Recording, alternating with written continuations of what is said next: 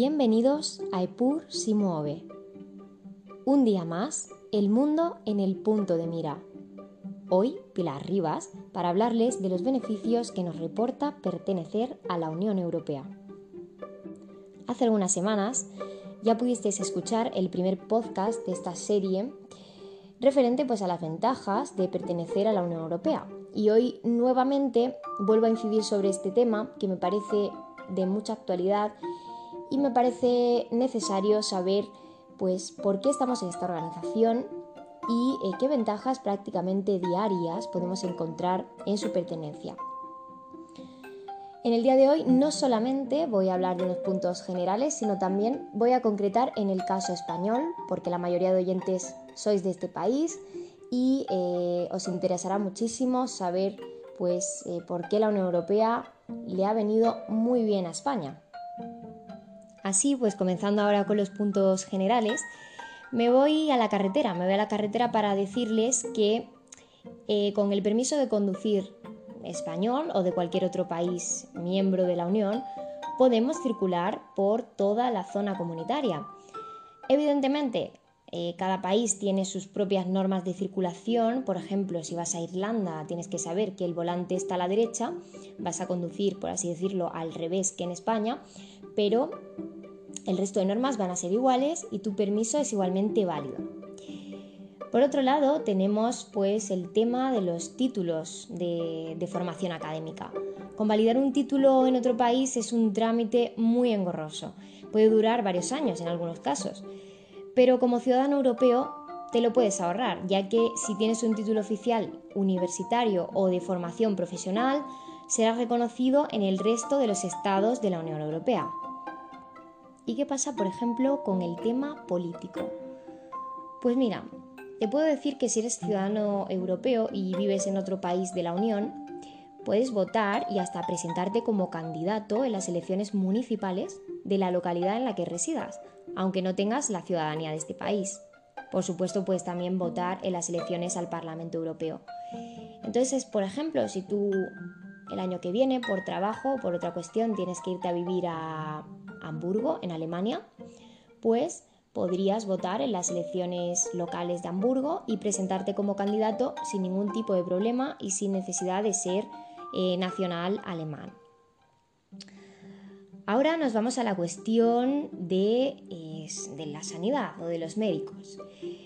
Sabes que si tienes la tarjeta sanitaria europea, puedes recibir asistencia sanitaria en las mismas condiciones que los residentes del país en el que estés en cualquier zona de la Unión Europea. Es decir, si estás viajando y por cualquier motivo te encuentras mal y necesitas acudir a un médico, pues con tu tarjeta sanitaria no tendrás ningún tipo de restricción ni problema para acceder a la atención sanitaria. Por último, para ir cerrando estos asuntos más generales, me quiero referir a la participación ciudadana o a la voz del ciudadano europeo. Y es que uno de los mecanismos más interesantes del Parlamento Europeo es la Comisión de Peticiones, que actúa, se dice, como el oído de Europa.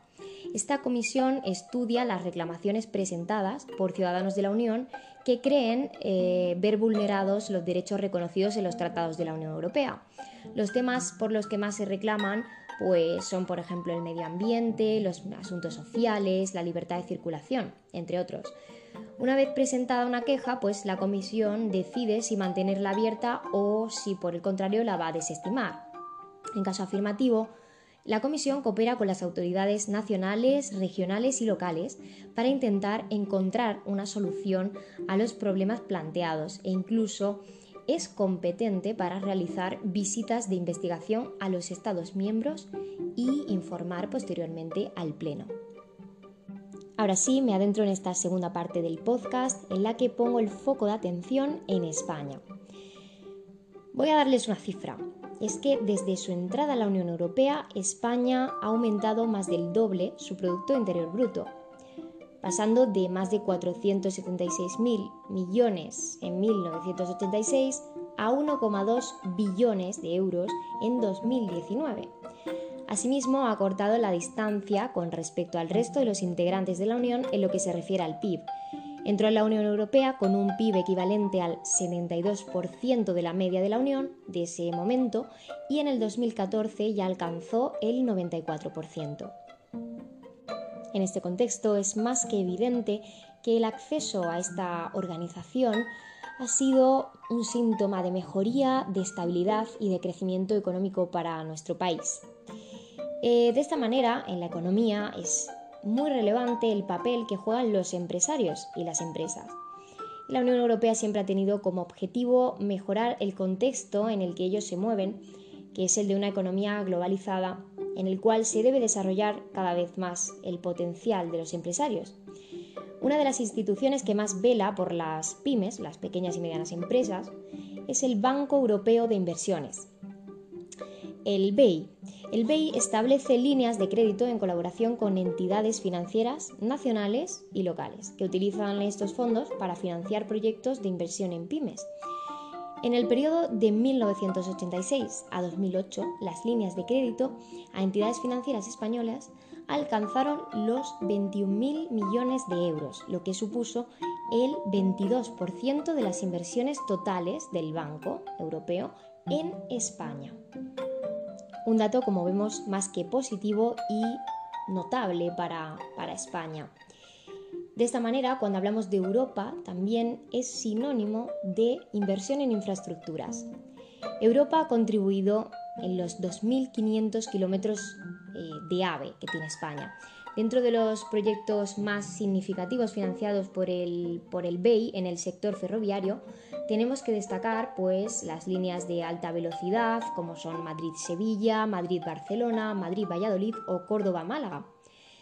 Concretamente, luego, la línea de alta velocidad Madrid-Barcelona-Figueras ha marcado historia en el BEI al recibir el mayor préstamo otorgado por el banco, alcanzando un importe de 2.500 millones de euros. Gracias a todas estas contribuciones, nuestro país se convierte en la primera red europea de alta velocidad ferroviaria. Y si nos vamos en avión, también deberíamos acordarnos de Europa, porque los fondos FEDER de cohesión y nuevamente el BEI han financiado la modernización de los aeropuertos de Madrid con su construcción en su momento de la terminal T4 del aeropuerto Barajas, Barcelona con eh, la ampliación del Prat, Valencia, Málaga, Alicante, Islas Canarias o Baleares. También se han dedicado estos presupuestos a construir otros tantos aeropuertos en ciudades más pequeñas.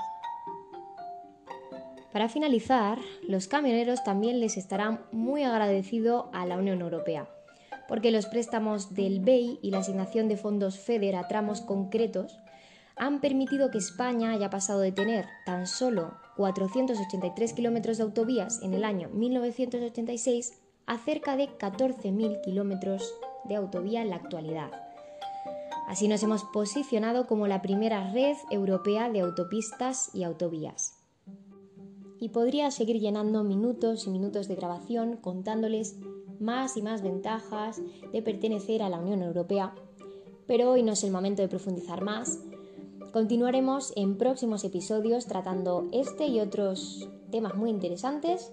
Muchas gracias de nuevo por escucharnos y nos vemos en la siguiente semana aquí en Epur se mueve.